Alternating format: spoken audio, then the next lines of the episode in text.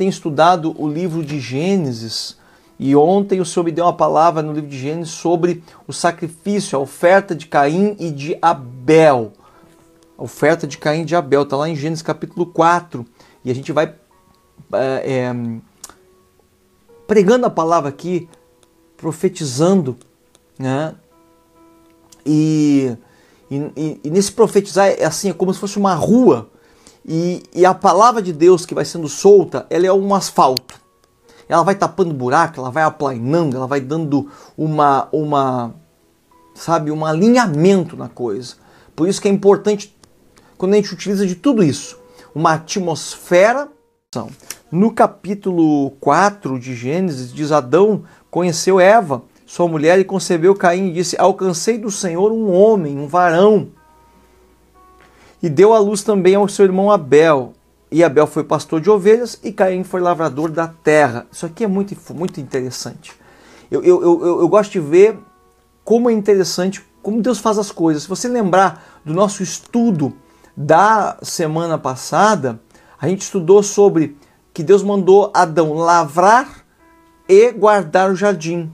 E que a palavra lavrar significava, vê se você se lembra, a palavra lavrar significava adoração, serviço. Então Deus mandou Adão uh, servir no jardim em adoração.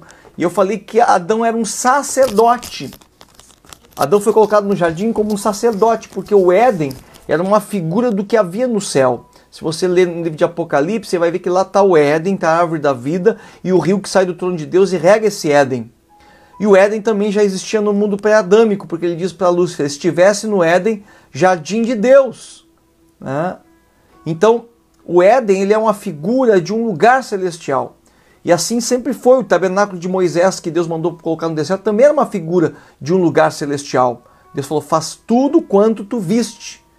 Né? Quando João também em Apocalipse sobe na ilha de Pátimo, né? ele é, também ele também a, a vê tudo, vê o anjo com a vara de medida e, e, tudo que é figura figura no céu, ele é reflexo aqui na terra. Por isso que a oração do Pai Nosso diz: Venha a nós o teu reino, seja feita a tua vontade aqui na terra, como já é feita no céu. Então nós trabalhamos com uma figura. Então o que acontece aqui?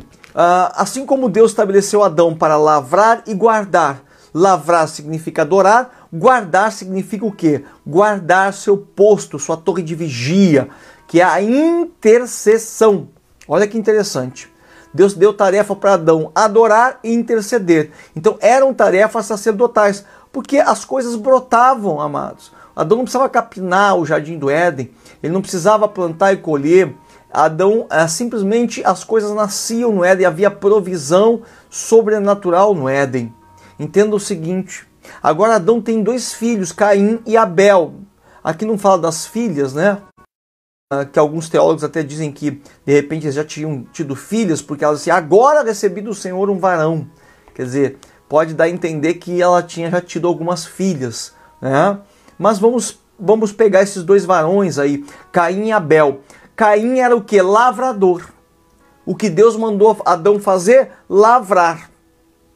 Certo? Que no a palavra original era adoração, serviço. E Caim era pastor de ovelhas. Que significa o quê? É ter o cuidado. Então, guardar, guardar aquelas ovelhas, guardar, ter o cuidado, vigiar para que uh, não fossem tomadas as ovelhas. Então, entenda isso. Adão reproduz a imagem dele nos seus filhos. O que Adão tinha que fazer, lavrar e guardar, acontece agora em Caim e Abel, lavrar e guardar.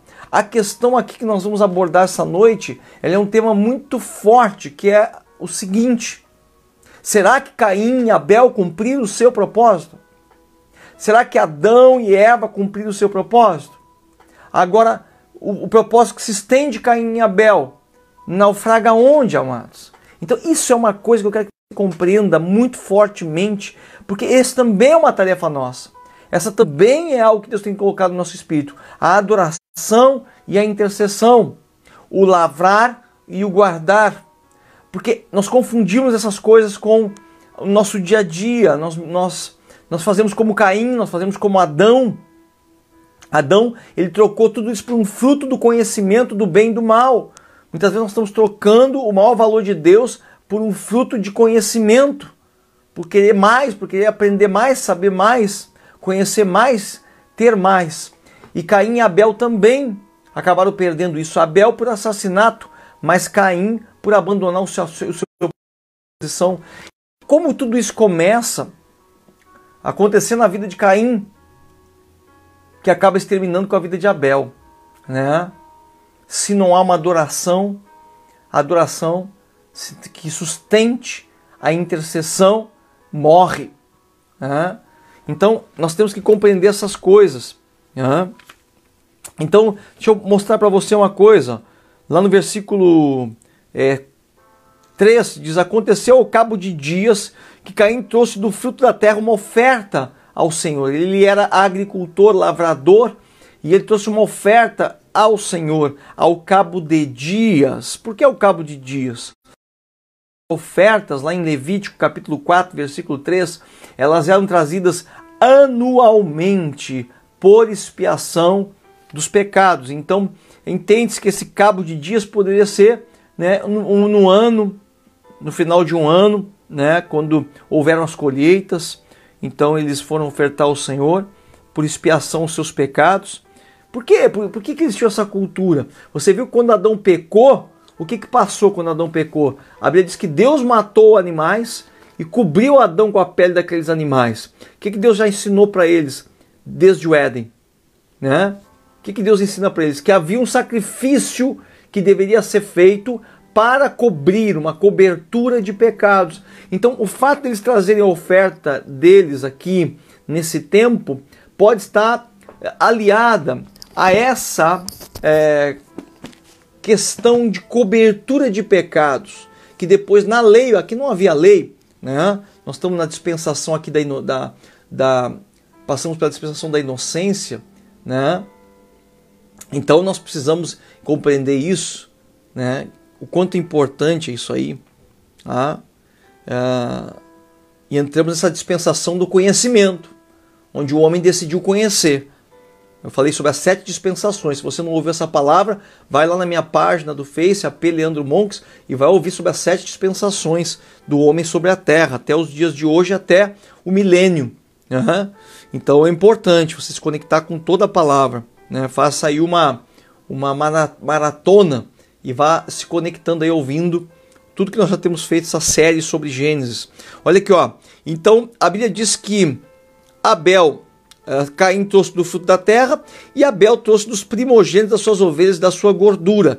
Mas atentou o Senhor para Abel e sua oferta, mas para Caim, para sua oferta, não atentou. E irou-se Caim fortemente e descaiu-lhe o semblante. E o Senhor disse a Caim: Por que tiraste? Por que descaiu o teu semblante? Se bem fizeres, não haverá aceitação para ti. Se, fizeres, se não fizeres bem, o pecado já se aporta, e para ti será o seu desejo, mas sobre eles deve dominar. Sobre ele deves dominar. Então, deixa eu falar sobre essa parte para ti. Por que, que Deus aceita a oferta de Abel e não aceita de Caim? Por que, que Deus fala para Caim: se você fizer o bem, o que é certo, da maneira correta, você não vai ser aceito? A tua oferta não vai ser aceita? Então por que, que a oferta de Caim não foi aceita e Caim não foi aceita e Abel foi? Bom, vamos colocar um primeiro ponto aqui. Primeiro ponto é que a oferta de Caim foi uma oferta de frutas, uma oferta de mantimento. E a oferta de mantimento ela não é válida como oferta para expiação de pecados. Por quê? Porque toda oferta de expiação de pecados, que era a morte do cordeiro, a morte de animais, o derramamento de sangue, ele apontava apontava para o cordeiro que estava imolado desde antes da fundação do mundo. Jesus Cristo de Nazaré. A oferta de Caim é uma oferta que não cumpre seu propósito. Ela não aponta para o cordeiro. Agora vê se você entende isso. Por que Deus não aceitou a oferta de Caim? Porque não é qualquer oferta, porque não é de qualquer maneira. Porque tem o protocolo dos céus, porque tem a maneira de Deus de fazer as coisas. Então Deus não aceita a oferta de Caim, porque a oferta de Caim é uma oferta de frutos E a oferta de frutos ela tem outra conotação. Qual é a conotação? Você vai dizer, ah, mas no Velho Testamento se dava oferta de frutos, se dava para mantimento, para que haja mantimento na minha casa. Era para sustento dos, dos sacerdotes, é para que houvesse mantimento. Então, se Caim, ao cabo de dias, vem trazer uma oferta que tem a ver com oferta de expiação de pecados, de cobrir pecados, Caim tinha que trazer oferta de animais, como fez Abel. Aí você vai ver o que diz a oferta de Abel, que Abel traz do primogênito da sua das ovelhas. Então, ele traz do primeiro, que é Cristo, das ovelhas, que é do cordeiro. Olha que tremendo. Olha que tremendo. Abel, ele lê os céus. A minha oferta, a minha, o meu sacrifício, aquilo que eu faço, tem que ler os céus. Você pode dizer para mim assim, mas eu estou fazendo um sacrifício porque eu quero prosperar, eu trabalho dia e noite, pastor, eu faço isso, faço aquilo. Amém, glória a Deus pela tua vida. Porém, você tem que cuidar para que esse sacrifício seja um desenho dos céus para você. Porque aquilo que Deus desenhou é o que, é que Deus vai receber. Aquilo que Deus tem colocado é o que Deus vai receber. Então, Deus não recebe o coração de Caim, nem a oferta de Caim estava fora de propósito, fora de alinhamento com os céus. Não era uma oferta profética, não apontava para o tempo determinado, que diz lá em Gênesis 3,15. Deus falou: Vou enviar um descendente da mulher. Bom, ele disse que vai enviar um descendente da mulher, que era Jesus. Caim era um primogênito, era um primeiro filho. Ele tinha a obrigação de apontar para esse descendente. Vê se você entende. Porque nós temos a obrigação de apontar para a salvação para as pessoas. Quando alguém quer, está precisando de uma cura, o que você diz? Jesus te cura, Ele é o Salvador. Quando alguém está precisando de um milagre, de, um, de, de, é, de provisão nas suas finanças, o que, que você, para quem você sempre aponta? Para a Loteria Federal, você aponta para o trabalho árduo, você aponta para um jeito das coisas, para um dinheiro ilícito ou para um dinheiro lícito, não, você diz Jesus é a solução para os teus problemas. Então, o que Caim teria que apontar? Ele teria que apontar para o cordeiro. Foi o que Abel fez, por isso que Abel foi bendito diante do Senhor. Aí Deus fala para Caim: por que teu semblante está descaído? Porque você está entristecido e chateado? Porque eu não te abençoo, Caim? Como eu posso abençoar o que você está fazendo? Porque você não aponta para nada. Eu te coloquei para lavrar o, o, o, a terra. E lavrar significa servir e adorar. Como você quer adorar sem um cordeiro? Como você quer fazer uma adoração onde o cordeiro não é o centro? Onde o centro é o que você planta e colhe, o que você compra e vende, o que você faz na tua vida, o teu trabalho.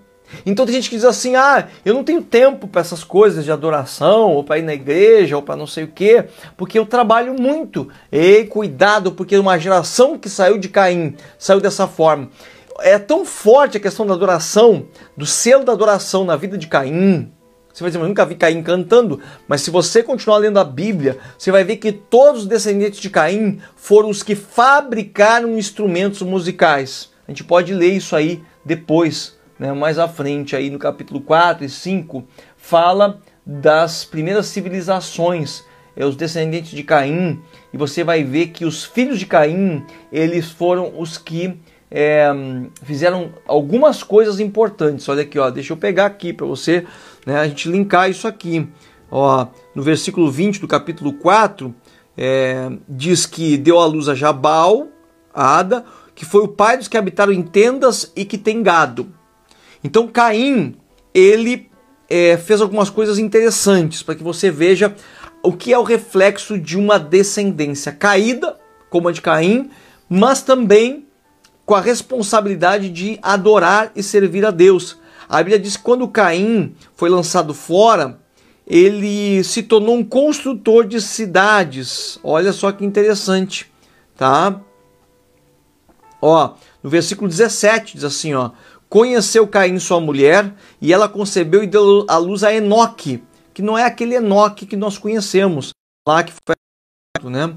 Não é esse. Mas ele deu a, Enoque, luz a Enoque, que ó, ele edificou uma cidade e a chamou pelo nome do seu de Enoque. Então o primeiro edificador de cidades foi Caim. E aqui fala de algo muito profético, eu quero que você entenda isso essa noite. Olha como eu estou falando de coisas proféticas aqui. Lembra que Caim tinha a obrigação de lavrar. E que lavrar no original, Deus tinha falado para Adão que Adão tinha que lavrar, era servir e adorar. Então, quando se adora, se levanta altares. E quando se levanta altares, se levanta com pedras não forjadas pela mão do homem, porque representa as pedras vivas que somos nós, eu e você, não forjados pela mão do homem. Diz que Deus não habitaria mais em templos feitos por mão de homens, lembra disso? Então, Caim, quando ele sendo um adorador, ele tinha que tomar das pedras e levantar um altar e oferecer nesse altar um animal em sacrifício. Mas Caim começa a fazer tudo errado. Ele troca pelas frutas, mostrando que o trabalho estava to tomando tempo de Caim de, da percepção do que vinha, do que, do que havia de vir, que era Jesus o Cordeiro de Deus, e Deus não recebe a oferta dele. Bom, Caim se torna um assassino, mata seu irmão Abel, mostrando que a adoração, quando ela não está no lugar certo, com o propósito certo que é apontar para Jesus, ela acaba virando um evento, um show, uma apresentação e mata a intercessão, porque a intercessão e a adoração são duas armas de guerra, duas armas de batalha. Você entende? Então, quando nós trocamos essas coisas por eventos, por shows, por apresentações, sabe, por aparecer mais do que deveria, nós acabamos com as armas de guerra que se tem hoje para lutar as nossas batalhas. Pois bem, Seguindo adiante, Caim é expulso. E Caim, quando é expulso, um DNA dele ele carrega. Caim não pode mais adorar a Deus agora. Porque quando ele é expulso, a Bíblia diz que a terra não vai dar mais seu fruto para Caim. Porque a terra rejeitou Caim agora. Então Caim ele passa a fazer cidades. O que, que são cidades? Cidades são feitas com o quê? Com tijolos. Olha aqui, ó, não pense que o homem habitou em tendas na, na no começo aqui não, hein? Porque cidades e cidades eram feitas com quê? Com construção, com, com, com ruas, com casas. E foi isso que Caim começou a edificar: tijolos, coisas feitas por mão de homens. Ele troca, então, ele perde o lugar dele da adoração e passa a forjar altares feitos por mão de homens. Por isso nós temos quando as do nosso jeito.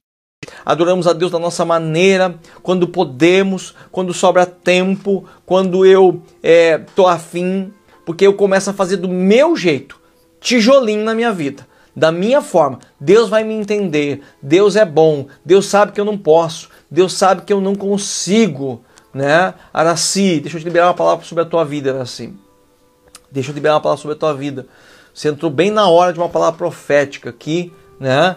Uh, e, e, e, assim tem andado o teu coração, Araci. Sabe? Uh, no agito do fazer coisas importantes sabe? Como que fazer coisas importantes deixasse uma marca maior do que uma adoração. Aquela mulher que se jogou aos pés de Jesus, a coisa importante que ela fez não foi trazer uma bandeja para Jesus, como foi Marta que Jesus prendeu. Diz que Maria estava fazendo a melhor parte, era assim. Então, é, eu vejo assim, era assim, eu vejo uma loja, eu vejo roupas penduradas, eu vejo uma vitrine, sabe? E eu vejo uma demanda para que a bênção do Senhor recaia sobre aquele lugar. Só que o Senhor diz: faz deste lugar, faz do lugar que eu tenho te dado, dos lugares que eu tenho te dado, o lugar de adoração à minha presença. Não troca o fazer pelo adorar. O lavrar era um fa fazer, vê se tu entende. O lavrar a terra era mas um fazer do serviço ao Senhor e em adoração como Davi, que era um jovem no campo que pastorava ovelhas, mas era um adorador. Como é possível pastorar as ovelhas adorando? Como é possível trabalhar, pastor, adorando? Meu trabalho é árduo, meu trabalho é difícil, como eu posso fazer isso adorando? Né? Então, é, Deus é fiel. Você vai fazer adorando. Você vai fazer adorando. Você vai ligar o radinho lá. Você vai ligar um som ambiente. Você vai estar tá conectado. Aí você vai atender alguém. Você atende. Aí daqui a pouco você, a atmosfera sempre conectada com essas coisas. Então, isso é importante, você manter essa conexão com Deus em todo o instante. Né? Eu falo em radinho ligado aqui porque foi que Deus me deu a visão, né? o rádio e o ambiente. Mas você pode adorar Deus de diversas formas, quando você está sempre conectado com Ele. Então, assim, Caim perdeu essa visão. Aí Caim se torna um construtor de cidades, porque agora ele não tem mais como fazer altar, porque Deus não vai mais receber a oração dele. Ele inverteu, ele ofereceu frutos que era para mantimento. Então, pessoas preocupadas com mantimento mais do que com sacrifício é, de adoração. Porque não é mais sacrifício de animais, nem sacrifício físico. A Bíblia diz que Deus não tem prazer em holocausto, como tem que se obedeça a sua palavra. Hoje o nosso sacrifício maior é obedecer. Que é coisa mais difícil que andar em obediência. Que é coisa mais árdua e dura do que andar em obediência. Esse é o nosso sacrificar maior, é o andar em obediência. Né? Então, ande em obediência que você vai estar tá sacrificando ao Senhor, porque Ele tem prazer nessas coisas. Então, Caim se torna um construtor de cidade. Mas não só isso, a geração de Caim, lá no, no versículo 20 do capítulo 4, também começa a fazer tendas, começa a se tornar itinerante, porque Deus falou: a terra vai te vomitar, você não vai ter paradeiro. E a geração de Caim então inventa as tendas para poder peregrinar. Também são criadores de gado, pecuaristas. Olha só, uh, também diz assim, ó, no Ó, deu uma falhada aqui no meu, no meu rede aqui. Espero que não esteja falhando para vocês aí, porque isso aqui é internet, né? Internet dá essas, essas. Espero que não esteja falhando aí. Mas vamos lá. Então, ó, no versículo 21 diz: Este foi o pai de todos que tocam harpa e órgão. Olha só no tempo de Caim, harpa e órgão, né? Tremendo isso. Uh, fala aqui então que eles começaram a fabricar é, instrumentos musicais, né? e eles então é, é, criam cidades, também peregrinam e criam gado. E diz mais aqui, ó, que eles também foram forjadores de metais. Olha aqui no 22. Zilá também deu à luz a Tubal Caim, mestre de toda a obra de cobre e de ferro. Eles começaram a mexer com materiais. Quer dizer, a geração de Caim foi uma geração do que? Do trabalho. Do trabalho. Pastor, eu sou do trabalho. Amém. Glória a Deus pela tua vida. Porém, uma coisa não pode eliminar a outra. E foi isso que aconteceu na vida do Caim, de Caim. Edificou cidades, fez é, ferramentas para trabalhar, foi cuidar de gado, a atenção dele se voltou toda para outra área. Enquanto que Deus só queria uma coisa de Caim: seja um adorador. Plante e colha e se alegre. Vá com teu irmão. Vocês andam junto, juntos. O pastor adorador, o adorador e o intercessor que há em mim, que há em você, que havia em Adão, que há, que há nossas descendências, né? É, que ande junto. Quando você dê o alimento para o teu irmão e o teu irmão dará a, o, cordeiro do sacrifício para você. Então isso é uma aliança, é isso é um andar junto, vê se você entende.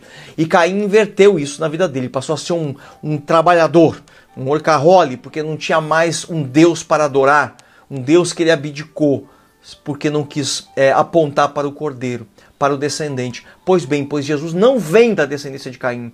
Jesus vem da descendência de Abel? Também não, porque Caim matou Abel. E aí vem um filho que era Sete. Sete. Esse filho Sete foi a descendência abençoada da qual o descendente chamado Jesus vem para a salvação. Deus teve que prover uma descendência, como Deus sempre proveu os patriarcas, Noé, depois de Noé, Abraão, depois de Abraão, Isaac, Jacó, para que dali saísse um descendente, alguém que verdadeiramente pudesse é, trazer a salvação, conforme Deus diz lá em Gênesis. Então chama outra atenção essa noite de novo. Por que, que a oferta de Caim não foi aceita? Primeiro, porque não apontava para o cordeiro que era Jesus. Era uma oferta de alimentos, de mantimento. Tudo na vida de Caim, que era para ser adorar, apontava para trabalhar apontava para. Não estou falando do, do, trabalho né, que nós temos que desempenhar, não sou contra o trabalho. Por favor, não sou contra o trabalho. Estou falando daquela pessoa que ocupa a sua vida com o trabalho, que o trabalho se torna um ídolo na vida dela. Agora achei a palavra certa. Né?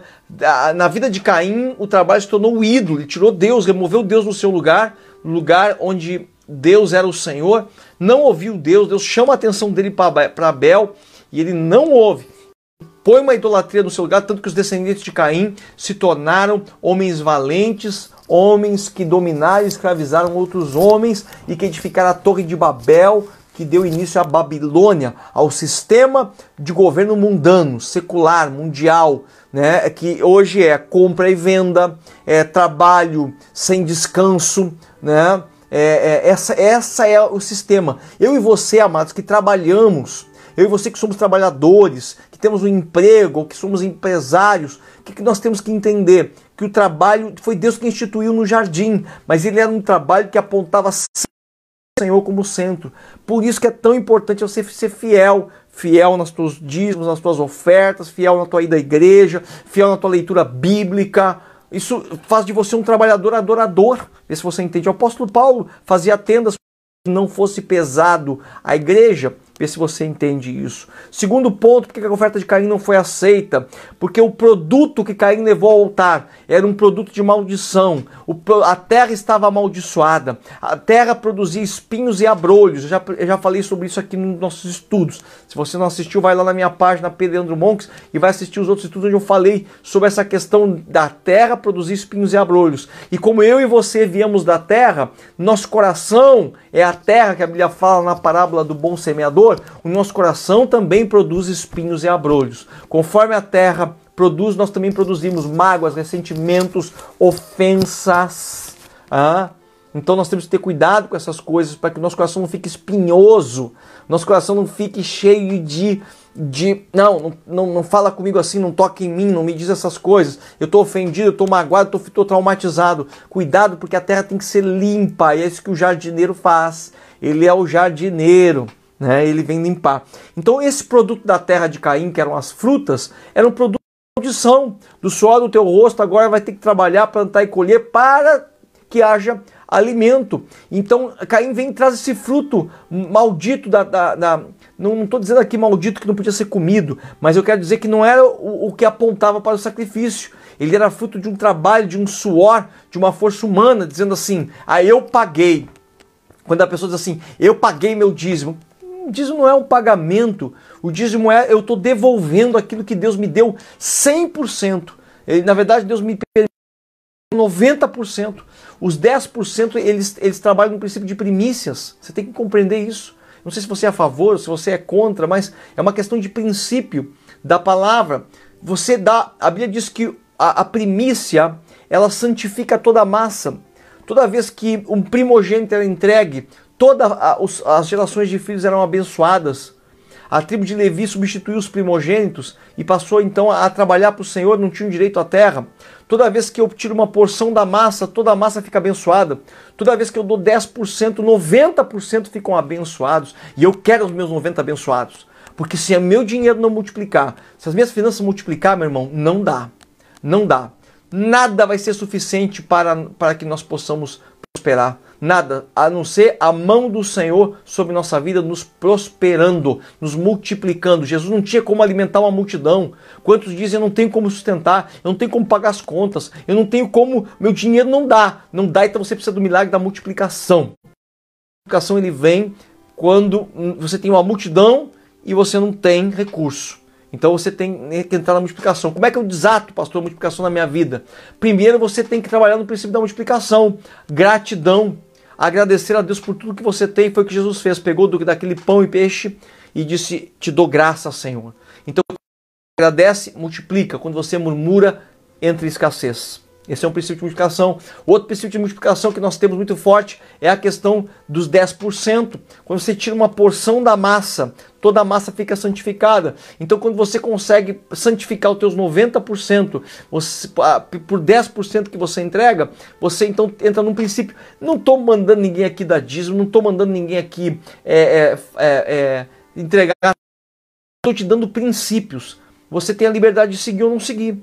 Agora, uma coisa que eu quero deixar bem clara é que você quer algo, mas você não trabalha nos princípios, certo? Daquilo, daquilo que você está querendo.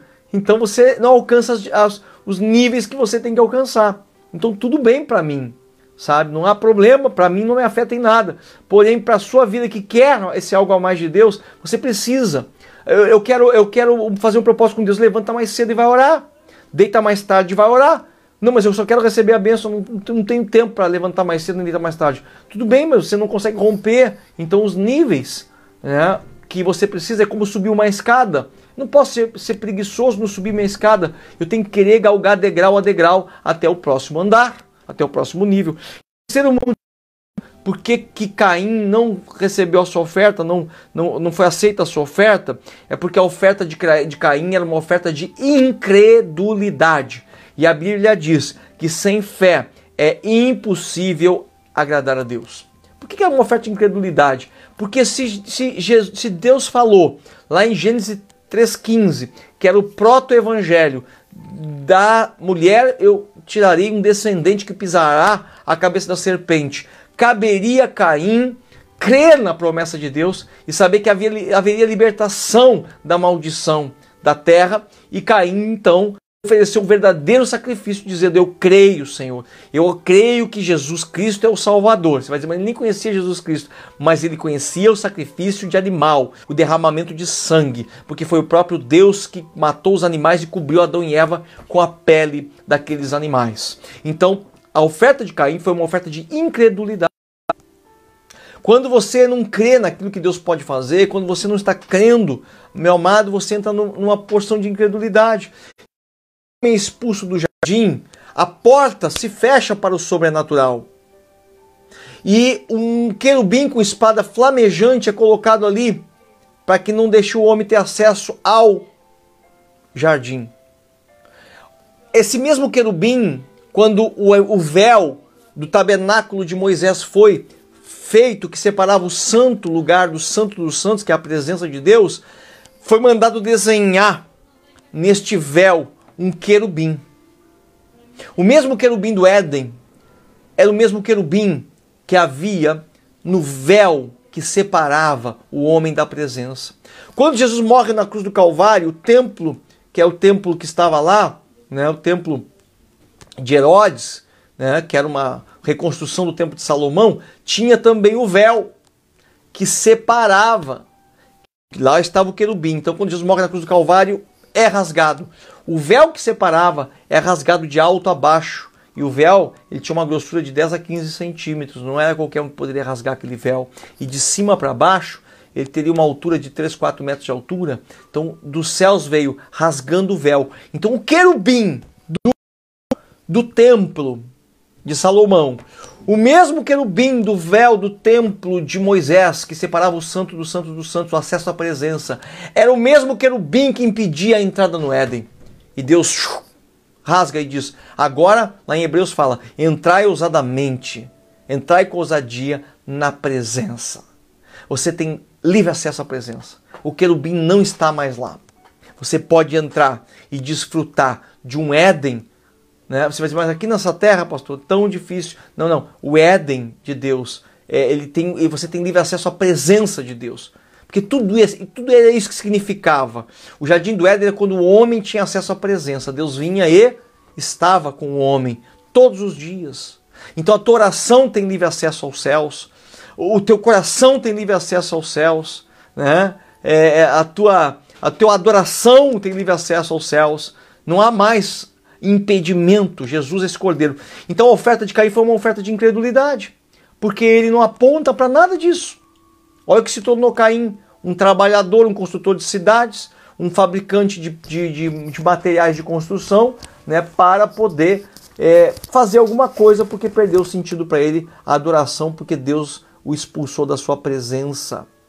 E quando o jardim do Éden fecha, o se fecha, Deus provê uma porta de acesso à sua presença, ao sobrenatural, que é a fé. A fé eu posso definir como a porta que te acessa ao sobrenatural de Deus. Toda vez que alguém não tem fé, ele não tem acesso ao sobrenatural. Ele não pode tomar do lado de lá uma promessa e dizer eu quero isso para minha vida. Mas aquele que é, e a fé vem pelo ouvir o ouvir da palavra, ele pode acessar o outro lado, tomar e dizer isso é para mim, eu creio. Mas como que isso é para ti? Você não fez nada para receber isso. Falou, não importa. Jesus fez para mim. E a fé é essa porta de acesso ao sobrenatural, amado. Então, não sejam como Caim. Não seja como Caim. Não ofereça as coisas erradas para Deus, aquilo que não há adoração, aquilo que não há intercessão. Não, não ofereça fruto de maldição, que é, é, é o pecado, coisas que Deus não te mandou fazer é, coisas que Deus mandou, projetos que Deus mandou você entrar e você toma daquilo ali e diz eu vou oferecer a Deus. Aos homens não importa. Aos homens não importa, não cabe a nós homens escolher a oferta. Ah, pastor, mas tem gente dando oferta na igreja de Disney, eu sei que o trabalho dele é ilícito. Olha, eu não tenho como investigar, botar um investigador na vida de cada pessoa. Não importa, importa da minha oferta não é se se vai ser aceito na igreja, se Deus recebendo a oferta e a minha vida, porque a Bíblia diz que ele não aceitou nem Caim nem a sua oferta. E ele falou: se você proceder bem, não é certo que você vai ser aceito. Então, se eu proceder bem, eu vou ser aceito. Se você buscar santificação, se você buscar andar no caminho do Senhor, fazer aquilo que aponta para Jesus, não ser um religioso, não ficar é, repetindo coisas e, e andar por, por, por, um caminho que é o caminho da religião, da religiosidade. Mas se você meditar na palavra, se você buscar Deus de todo o teu coração, se você se quebrantar sempre, todo o tempo, então você vai começar a ver os resultados na tua vida, porque a Bíblia diz que o choro pode durar uma noite, mas a alegria vem pela manhã, então a alegria é certa para o adorador. O ador... A gente para vocês uma coisa.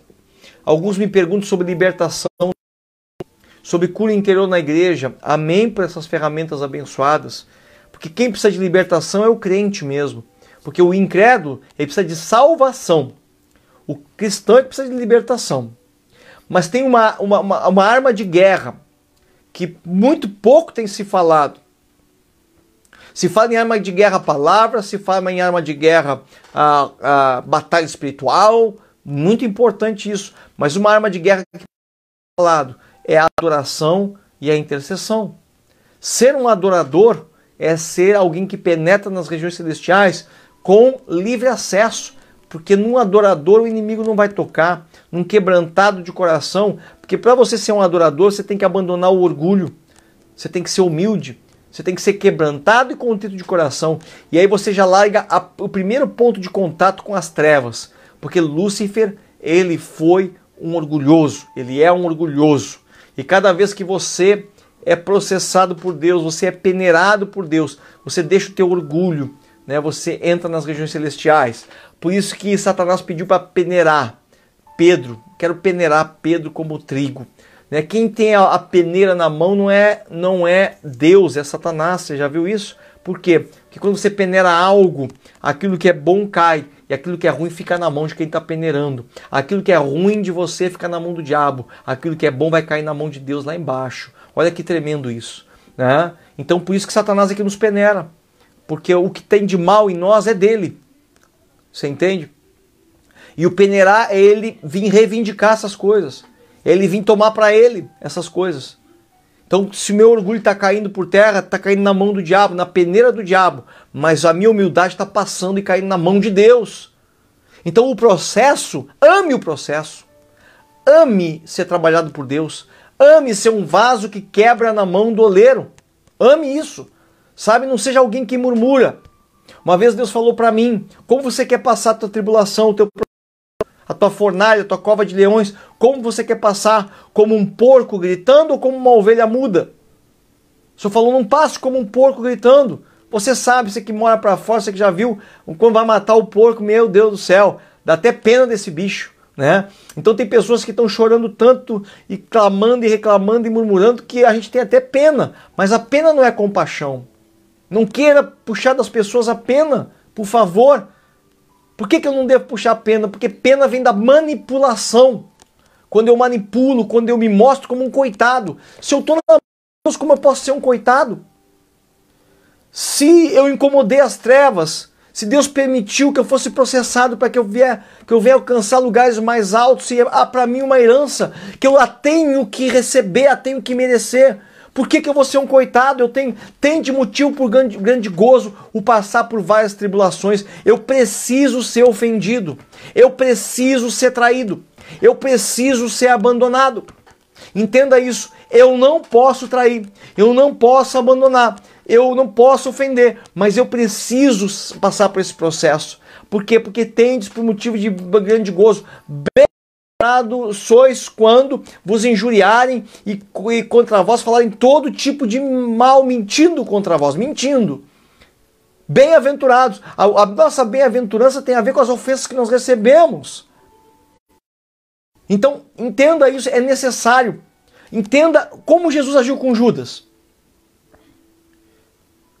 Judas era o que ofendeu, o que atraiu ele que, que ele faz com Judas? A Bíblia diz que ele molha a mão no prato com Judas. Você sabia que comunhão, A palavra comunhão vem de comungar, vem de molhar a mão no prato com a, a outra pessoa. A palavra ele se refere a essa atitude. Comungar é molhar a mão no mesmo prato que outra pessoa, porque isso mostra intimidade, relacionamento. E Jesus, na noite que ele, ele vai ser traído por Judas, ele, a diz, ele bota a mão no mesmo prato que Judas e diz: Judas, alguém que está aqui vai me trair. E o que tem que fazer, faz de uma vez, amigo. Então ele chama Judas de amigo.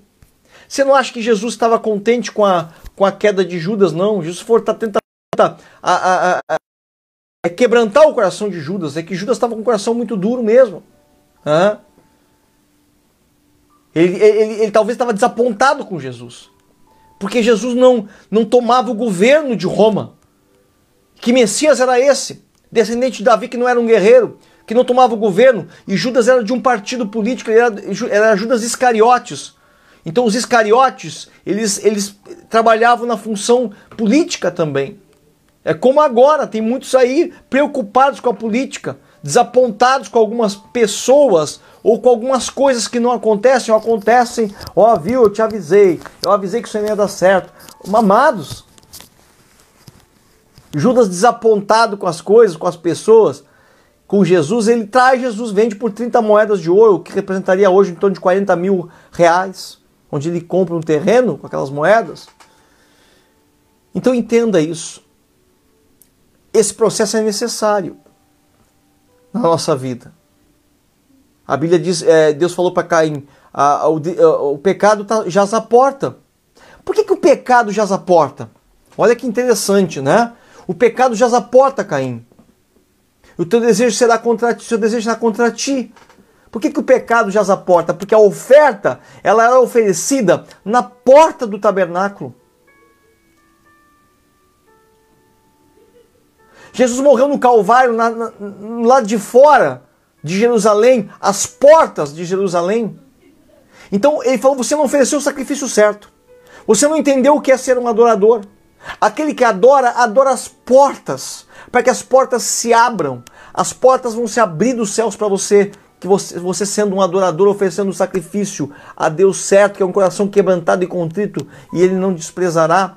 As portas, é nas portas, é ali no começo, onde tudo vai se abrir para que eu possa entrar e receber a minha vitória. Então você que está orando por uma vitória na tua vida, seja um adorador. Quando os discípulos não puderam expulsar os demônios, Jesus falou: essa casta não sai sem jejum e oração. O que estava dizendo para os discípulos? Ele disse: vocês não têm autoridade suficiente para expulsar essa casta. Vocês só vão adquirir autoridade quando vocês jejuarem e orarem. E vocês então vão conseguir, é, pela transformação na vida de vocês, vocês vão alcançar autoridade nos demônios. Quando eu adoro, que eu vou aos céus e me coloco como um adorador aos pés de Cristo, eu ganho autoridade. Quando pessoas me ofendem, elas orgulho e eu me encho de humildade. Elas descem e eu, e eu cresço, porque aquele que se humilha será exaltado e que se exalta será humilhado. Aquele que ofende, ele toma de você uma coisa muito importante: o teu orgulho. Então agradeça a Deus pelos que te ofendem. Então você não pode ofender. Você não pode nem ficar ofendido. Tá entendendo? Você não deve ofender porque se você ofende, você toma o orgulho daquela pessoa para você.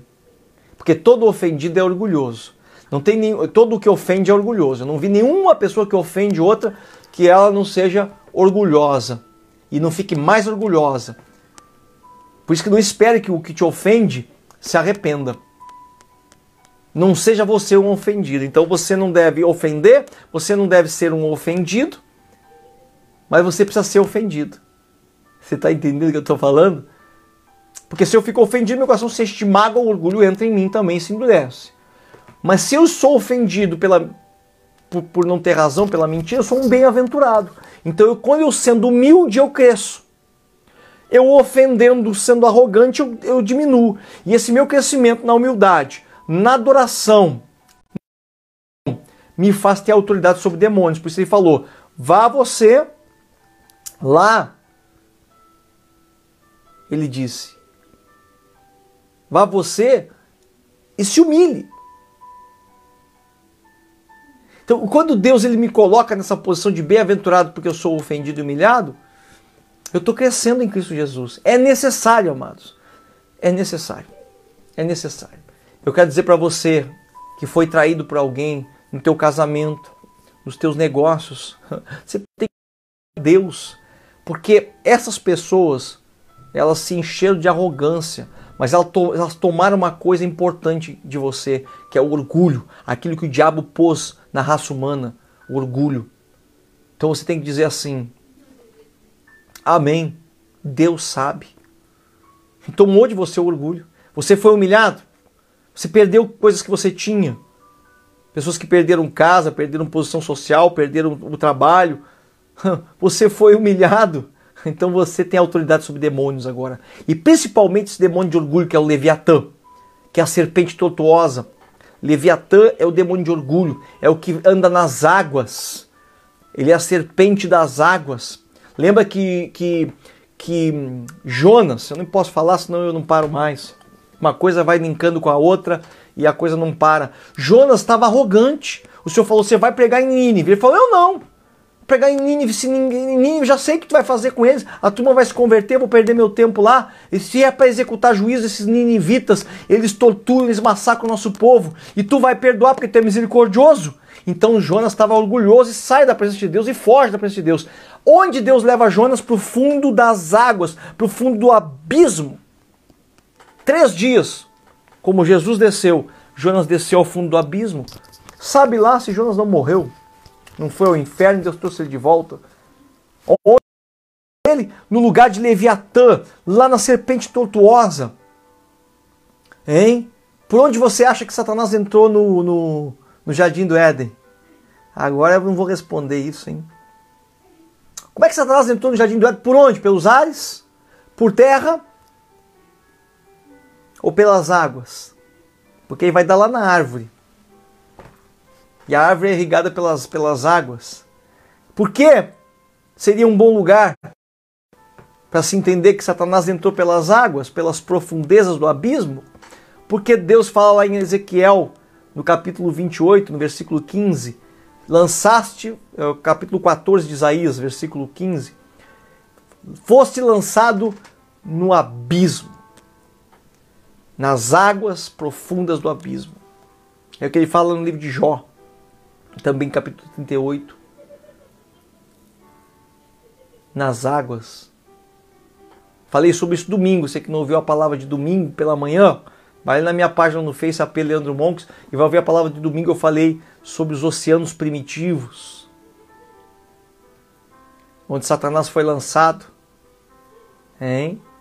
Isso é um tema importante para nós conversarmos em outro momento, né? Aí lançado foste às águas profundas do abismo. Então o orgulho é lá e Jonas ele é levado lá para ser confrontado que o orgulho de Jonas. Sai de lá bem humilde. Confrontou a morte. Escuta para você que já confrontou a morte na tua vida. Escuta que eu quero te falar. Você que teve que passar pelo vale da sombra da morte, você que quase morreu por uma doença no hospital, você que perdeu uma pessoa muito querida sua e você continua sofrendo ainda pela morte dessa pessoa. A morte ela é um caminho necessário para quem quer ter autoridade sobre espíritos malignos. Porque Jesus, ele não vai aos céus sem antes descer ao inferno e vencer a morte, tomar as chaves da morte. Às vezes, amados, escuta o que eu vou dizer para você. Às vezes a gente passa pela morte, perde um ente querido, e mergulha numa depressão, não entendendo por que Deus, por que Deus. E Deus está te dando autoridade sobre o maior de todos os inimigos, que é a morte. Quem passa pelo vale da sombra e da morte e sobrevive e se levanta, ele tem autoridade sobre demônios que outros não têm. Porque Jesus ele ganhou um nome que é sobre todo nome, porque ele desceu a morte. Jonas desceu a morte e a cidade de Nínive toda se converte. Porque ele tinha que confrontar essa arrogância que havia em Nínive. Nínive era uma cidade cruel. Entenda isso. Deus está passando. O apóstolo Paulo foi apedrejado e deram ele como morto. Os homens de Deus passaram pela morte. João, ele foi jogado, conta a história, não disse na Bíblia, que ele foi jogado numa, num caldeirão de óleo fervente, porque esse homem não morria. E ele sai, ele não morre. Ele fica ali no, no caldeirão. O pessoal, que isso? Esse cara é doido, não morre. Eles enfrentaram a morte. Então entenda que esses processos que você tem passado duro, árduos, de traição, de perda, de ofensa, de morte, está forjando em você um homem de autoridade espiritual, uma mulher de autoridade espiritual. Mas por que, pastor? Eu sou uma pessoa simples e comum do povo. Porque muitas das coisas que você está passando não tem a ver com o teu desenho aqui da terra, tem a ver com o teu desenho lá do céu, amado. Ou você acha que a vida acaba aqui? Ou você está passando coisas para 10, 20 anos, se a eternidade é milhões de anos? Você sabe quem você é na eternidade? Você não sabe. Você vai ganhar uma pedra branca com um novo nome. E nome representa uma identidade. Você vai receber uma identidade nos céus. Eu estou sendo trabalhado aqui não só para este tempo, mas eu estou sendo trabalhado aqui para o tempo vindouro também. Quem sabe para ser um líder dos exércitos do Senhor, quem sabe para governar um dos planetas ou uma das galáxias desse universo que tem bilhões e pensa que Deus cria as coisas para ficar sem forma e vazia? Não, Deus cria as coisas para ser habitáveis. Então não fique com a mente presa nessa terra. Se o, a Bíblia diz que o, o, o, leve sofrimento do tempo presente só vem revelar a glória do tempo que há de vir. É isso que está revelando. Quanto mais coisas a gente vai passando injustamente, nós vamos tendo uma revelação. Meu Deus, que glória é essa que está preparada para mim? Por que, que tão, tem tanta preocupação no inferno a meu respeito? Por que, que tantas ofensas ao meu respeito? Daniel passou pela sombra da morte com os leões. Homens de Deus, José foi jogado como escravo para ser morto. Todos os homens de Deus e mulheres de Deus passaram por isso ainda que nos custe. Mas a igreja não pode perder o senso desse processo maravilhoso que Deus tem feito na nossa vida. Pedro, Paulo, Silas estavam presos depois de apanhar, as portas da cadeia se abriram e eles louvavam a Deus e não saíram. Por que eles não saíram? Porque já estavam livres. Quem está livre não é uma cadeia que vai prender ele. Entenda isso. Quem é herdeiro de Deus não é o desemprego que vai dizer quem você é. Você é um desempregado, você é um falido, você é um, um separado, você é um, um, um, derrotado, viu? Você não tem filhos, viu? Você não tem esposa, você não tem marido, você não tem casa para morar. Que isso, amados? Quem vai me dizer quem eu sou? Se Cristo morreu por mim, quem vai me taxar, botar na minha testa? Você é isto. Ei, eu sou o que eu sou em Cristo. Eu não sou o que eu sou pelo que a minha casa diz, o que meu emprego diz, pela posição que eu tenho. Por que, que o inferno te odeia tanto? Né? Por que, que o inferno te odeia tanto? Amados, entenda, o inferno trabalha para Deus. Não esqueça que o diabo ainda é criatura de Deus. Ainda tem que cumprir os planos de Deus, porque Deus deixa ele trabalhar e põe limites nele. Quando Jesus, Pedro, Pedro Satanás pediu para Pedro é, cirandar Pedro, Jesus falou: Pedro, eu roguei para o Pai para que a tua fé não desfaleça. Eu não roguei para que ele não venha. Deixa ele se cirandar, porque em cima na peneira fica o mal, embaixo passa o bem. Tá entendendo? Deixa Deus peneirar, deixa Deus te tornar melhor, deixa Deus te tornar é, é, quebrantado e contrito, hein? Pega as coisas que te fizeram mal, e ponha como lembrança para você, ó, eu saí dali, daquele lugar, aqui eu, eu fui traído, eu fui abandonado, eu passei, sabe? Diga isso, isso aí é meu memorial, meu memorial para que eu não me esqueça de onde eu saí, para que eu nunca mais volte para o orgulho e para a arrogância. Ainda que me ofendam, eu não vou ser um ofendido. E cada vez que me ofendem, me levantam mais ainda, pensando em me rebaixar, como uma gangorra. Quando a pessoa pensa em te rebaixar, ela está te levantando, na verdade né? Vou ganhar dele. Vai ganhar me botando nas alturas? Amém. Então que você ganhe. Então hoje percorremos um pouquinho sobre a vida de Caim, porque a, a, a oferta de Caim não foi aceita. Né? Caim era um lavrador, que no original significava um adorador, e Caim perdeu o foco do objeto da adoração dele, que era Deus. Por que eu devo adorar Deus? Porque Deus é digno. Ele é digno de receber. Porque ele é digno. Não é porque eu estou bem, porque eu estou feliz, porque eu estou contente, porque eu recebi uma bênção. Não. Eu adoro a Deus porque Ele é, não porque eu sou. Não porque eu estou, é porque Ele é. Então, a adoração só tem um objeto, que é Deus, objeto de adoração que é Deus, uma pessoa de adoração que é Deus, e então é a Ele que eu adoro. Então eu quero que você tome isso na tua vida. Seja um adorador, é a única ferramenta que vence os demônios, é a única arma de vitória que vence os demônios na tua vida e que te torna, que te dá autoridade sobre os demônios. É a adoração e a intercessão. Quando Jó orou pelos seus amigos, a bênção veio dobrada na vida dele. É ou não é? Então, você tem que entender que a intercessão dobra a tua bênção, a adoração te leva aos céus e dessa posição dos céus você então pode é, ter vitória sobre os inimigos. Amém, amados? É uma bênção isso, né? A palavra de Deus é uma bênção. É bom estar com os irmãos aqui, com vocês aqui nesse tempo. E não esqueça, Deus é fiel.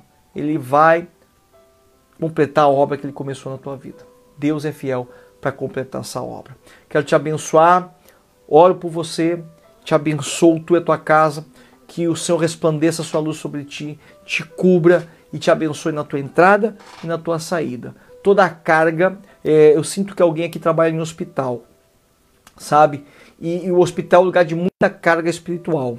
Eu quero que você possa uh, receber agora, em nome de Jesus, uma, uma limpeza espiritual, em nome de Jesus. Você pede o sangue do cordeiro ao entrar. E quando você sai, você pede isso, limpa-me de toda essa carga espiritual que há nessas regiões de, de, de, de, doença e de enfermidade, de dor e de miséria das pessoas. Às vezes tem pessoas, você trabalha no hospital, você sente dor de cabeça, sente dor nessa região lombar, que é a dor do peso. Você está entendendo? Você não está discernindo, discerne as coisas, porque você não é mais uma pessoa qualquer, você é um filho de Deus, você é um alvo do inimigo. Então você lute com as armas espirituais e se limpe. E outras pessoas também que têm parentes que trabalham com feitiçaria, tá, mãe, pai, você tem que ter uma cobertura, você tem que se cobrir com o sangue de Jesus e repreender essas coisas da tua vida. A luta não é contra a carne e sangue, então lute na dimensão espiritual, não contra as pessoas acusando e ofendendo elas. Amém? Então Deus é fiel. Né? Deus é fiel. Então aqui a Juliana está dizendo que às vezes vai orar expulsando demônios e a voz não sai. Né? Então o que, que você vai fazer? Você vai expulsar esses demônios em espírito. Você não precisa é, de, é, declarar em voz alta. Você simplesmente vai é, em posição de autoridade. Quando você tem posição de autoridade, você lembra quando Jesus entrava nas cidades, os demônios já vinham caindo aos pés dele? É por isso. O demônio quer mostrar que você não tem autoridade porque você não consegue dar um grito contra ele. Acontece que quando Jesus entrava, os demônios caíam aos pés dele. E o Senhor vai te dando posição de autoridade, Juliana, para que você entre nos lugares e olhe firmemente para não precisa dizer uma palavra, mas eles vão ter que sair. Por isso que muitas igrejas nesses últimos tempos não estão tendo mais demônios caindo e, e, sendo libertas na hora do culto, naquele, naquela bagunça. Por quê? Porque a autoridade que Deus tem dado para a igreja tem feito com que eles fiquem do lado de fora, com que eles não entrem nas, no lugar que é um lugar de adoração. Adoramos mais e menos demônios têm se manifestado, eles já, já estão é, sendo libertos. Te abençoo, te abençoo, Natália, também, em nome de Jesus, tu, tua casa, tua família. E o Senhor manda te dizer, Natália, que toda febre, toda enfermidade, dor de garganta do teu, do teu filho, o Senhor vai curar em nome de Jesus. Repreendo a enfermidade em nome de Jesus. Abençoo vocês com uma semana forte, vitoriosa, uma semana cheia do poder de Deus, em nome de Jesus, e que você prospere com as ferramentas que Deus te deu. Trabalhe nesse tempo com adoração e intercessão. Você vai ver um resultado violento na tua vida, ainda que você seja processado. Sabe que o teu orgulho vai saindo e você vai sendo purificado na presença de Deus. Em nome de Jesus, nos encontramos na semana que vem. Tá bem? Te abençoo, amados, em nome de Jesus. Aleluia.